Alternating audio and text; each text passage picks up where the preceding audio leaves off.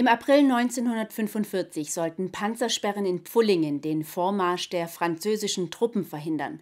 Doch Orte, die sich wehrten, liefen Gefahr, beschossen zu werden. Die Frauen Pfullingens wollten nicht, dass dieses Schicksal auch ihre Stadt ereilte.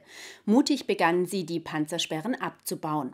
NS-Kommandant Julius Kies wollte sie davon abbringen, was zu einem lautstarken Aufstand der Frauen vor dem Rathaus und zur Flucht von Kies führte. An diesen Widerstandsakt der Pfullingerinnen soll nun ein Denkmal erinnern. Der Entwurf steht bereits fest, doch die aus Pfullingen stammende Ellen Junger war damit nicht zufrieden und hat eine Petition ins Leben gerufen. Wir haben mit ihr und auch mit Pfullingens Bürgermeister Stefan Wörner sowie dem Stadtarchivar Stefan Spiller gesprochen. So soll das Denkmal aussehen, das an den Pfullinger Frauenaufstand erinnern soll. Die Symbole stehen für die Panzersperren, die die Frauen in den letzten Tagen des Zweiten Weltkrieges abgebaut haben. Oben drüber die Inschrift, die auch auf den Protest vor dem Rathaus eingeht.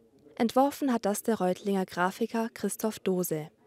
Der Pfullinger Verwaltungsausschuss hat im Dezember 2021 dann grünes Licht für das Projekt gegeben. Mit dem Entwurf war Ellen Junger nicht zufrieden, weshalb sie eine Petition ins Leben gerufen hat. Darin kritisiert sie, dass ihrer Ansicht nach wichtige Namen auf dem Denkmal nicht genannt werden, wie zum Beispiel Sophie Schlegel und Luise Walker, die unter den Frauen waren.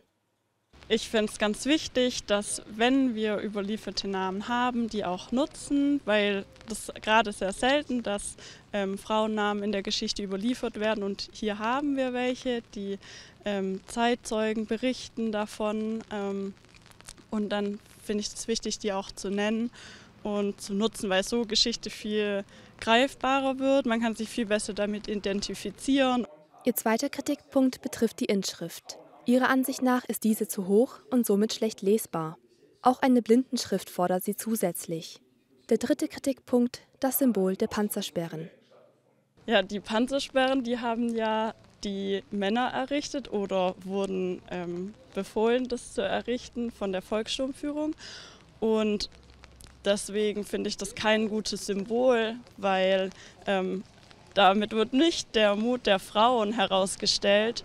Stadtarchivar Stefan Spiller war der Leiter der Arbeitsgruppe, die im Jahr 2020 einberufen wurde, um über ein mögliches Denkmal zu diskutieren.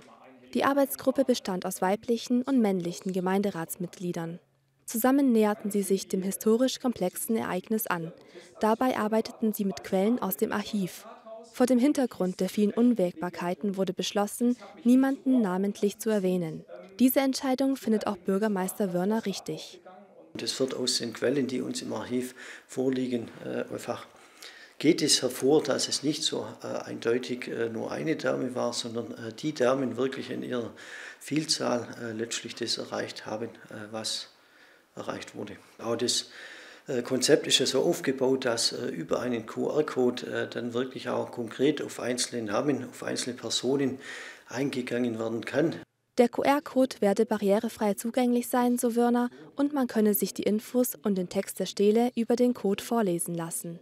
Zu der Art, wie der Frauenaufstand auf dem Denkmal symbolisiert wird, meint der Bürgermeister, ich äh, denke, da kann man, äh, wie äh, Kunst ja oft äh, zum, zum äh, Diskutieren anregt, da kann man unterschiedliche Perspektiven, unterschiedliche Blickwinkel einnehmen. Ich äh, selber erkenne jetzt an dieser symbolisierten Panzersperre absolut kein männliches Symbol. Und ich denke, es war die Beseitigung der Panzersperren. Panzersperren sind einfach symbolisiert mit diesen Xen. und da wird die Leistung der Frauen, die da dahinter stehen, in keinster Weise geschmälert. Insgesamt sieht Wörner die Diskussion um die Stele positiv. Sie habe bewirkt, dass das Thema in der Öffentlichkeit wahrgenommen werde und nicht in Vergessenheit gerate. Die Stele ist bereits in Produktion. Sie soll noch in diesem Jahr auf dem Marktplatz angebracht werden